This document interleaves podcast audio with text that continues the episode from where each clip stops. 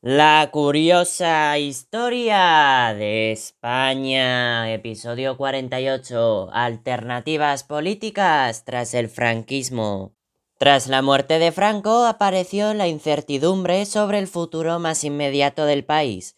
La sociedad se dividió en tres tendencias, inmovilistas, reformistas y rupturistas. En primer lugar, los inmovilistas se denominaban el búnker Juan Carlos de Borbón fue proclamado rey en 1975 y refrendó a Arias Navarro como presidente del gobierno que contaba con el apoyo del ejército. Sin embargo, el deseo de estos sectores por la continuación del franquismo y la no existencia de partidos políticos no contentó a la oposición ni a los sectores reformistas que apostaban por hacer un país democrático. En segundo lugar, los reformistas trataron de desplazar a los inmovilistas y promovieron una reforma a partir de la evolución de las leyes e instituciones franquistas. Se forzó la dimisión de Arias Navarro y se nombró a Adolfo Suárez presidente del gobierno. Este anuló a los inmovilistas, estableció contacto con las fuerzas democráticas, liberó a los presos políticos y elaboró la ley para la reforma política, reconociendo los derechos de las personas, el poder legislativo de las Cortes y un sistema electoral democrático. No obstante, su principal problema fue su aprobación por las Cortes franquistas y su posterior aprobación en referéndum.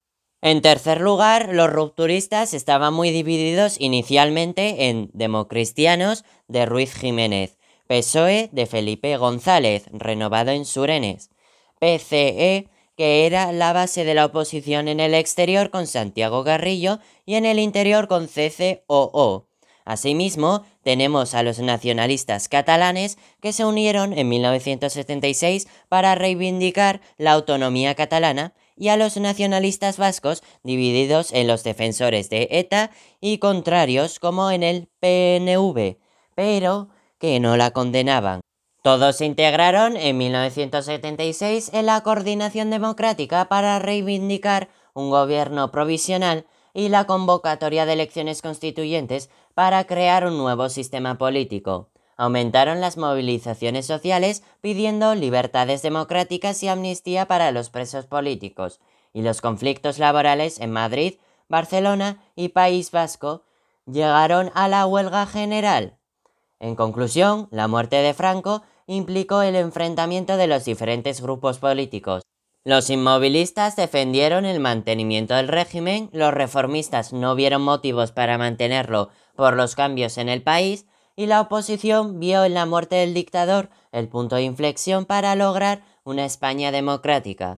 De este modo, lograr una democracia en la que todos se sintiesen incluidos necesitó de una extraordinaria habilidad y consenso.